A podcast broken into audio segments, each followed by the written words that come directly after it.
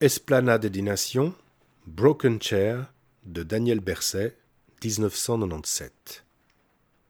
Toute de bois, signée de l'artiste suisse Daniel Berset et réalisée par le charpentier Louis Genève, cette sculpture représente une chaise géante aux pieds cassés. Elle mesure 12 mètres de haut et pèse 5 tonnes et demie. C'est l'assise de cette immense chaise de bois sombre qui nous fait face. Les pieds situés à l'arrière retenant le dossier sont entiers. C'est le pied antérieur, sur notre droite, qui est brisé en son milieu. Il n'est cependant pas coupé net, il semble avoir été arraché, déchiré. De larges échardes de bois subsistent, tranchantes, cassées, mortes dans le prolongement de ce pied qui n'est plus, comme des stalactites écorchées, sanguinolentes. Broken Chair est une idée et un projet de Paul Vermeulen, cofondateur et directeur de Handicap International Suisse.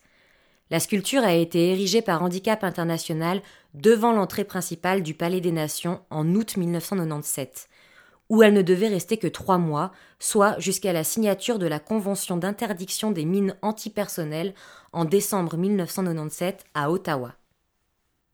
Suite au succès remporté, elle est toujours en place. En raison des travaux de réaménagement de la place des Nations, elle fut enlevée en 2005. S'ensuivit un débat sur l'opportunité de conserver cette œuvre face au bâtiment des Nations Unies. Elle a finalement été réinstallée au même endroit le 26 février 2007, après les travaux de réaménagement de la place.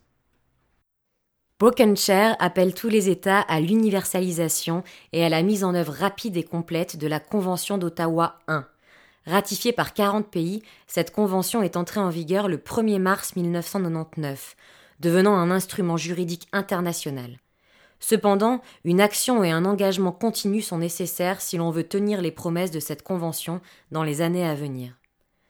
Porte-parole d'une cause essentielle, cette œuvre colossale rappelle à tous les passants les atrocités provoquées, encore aujourd'hui dans différentes régions du globe, par les mines antipersonnelles.